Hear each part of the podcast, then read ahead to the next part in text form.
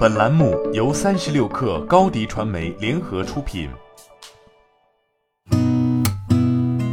八点一刻，听互联网圈的新鲜事儿。今天是二零二一年九月二十八号，星期二。您好，我是金盛。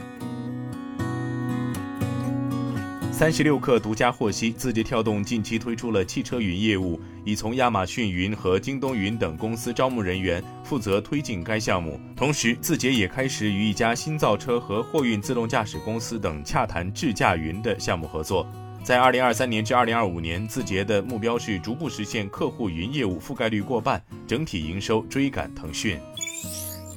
据证券时报报道，国务院印发《中国妇女发展纲要》和《中国儿童发展纲要》。纲要指出，网络游戏、网络直播、网络音视频、网络社交等网络服务提供者，针对未成年人使用其服务，依法设置相应的时间管理、权限管理、消费管理等功能，不得为未满十六周岁儿童提供网络直播发布者账号注册服务。实施国家统一的未成年人网络游戏电子身份认证，完善游戏产品分类、内容审核、时长限制等措施，加强儿童个人信息和隐私保护。据财联社报道，针对华为与北汽新能源尚未达成销售合作，双方仍在接触中，年底前不一定能实现合作的消息，北汽新能源方面表示，一切以公告为准。九月二十六号，北汽蓝谷子公司北汽新能源与华为宣布合作，双方将在华为线上线下渠道销售联合品牌全系合作产品，并计划于今年年底前实现极狐阿尔法 S 的线上线下渠道销售合作。据报道，天风国际郭明基最新研报指出，因 MacBook 砍单正值 Apple Silicon ABF 再版独家供应商新兴扩产之际，故预期新兴将自 EH22 开始将更积极争取非 Apple 的 ABF 再版订单。因其他 PC 品牌可能也会遇到跟 Apple 同样的挑战，并加深 ABF 再版产业的竞争，故 MacBook 砍单可能是 ABF 再版投资风险提升的早期指标。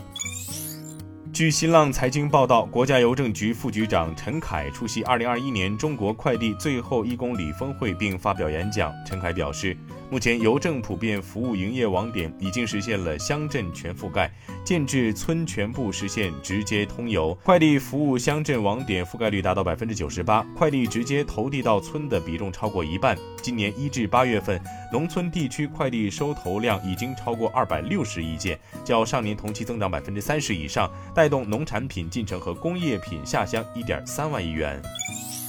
据证券时报报道，国家广电总局公告，近期发现一些美容贷广告以低息甚至无息吸引青年，诱导超前消费、超高消费，涉嫌虚假宣传、欺骗和误导消费者，造成不良影响。为此，广电总局决定，自即日起，各广播电视和网络视听机构平台一律停止播出美容贷及类似广告。据证券日报报道，近日在国内各地的二手车市场出现高价回购奔驰、宝马等准新车的活动。对此，奔驰、宝马相关负责人表示，该活动并非官方活动。有分析认为，整车厂可能希望拆解二手车获取芯片，然后腾挪零部件拆机售出。在芯片短缺的情况下，看似反常之举，或比购买等待芯片成本更低。作为佐证，德系 BBA 当中的奔驰和奥迪也传出在开展类似的回购二手准新车业务。今天咱们就先聊到这儿，我是金盛八点一刻，咱们明天见。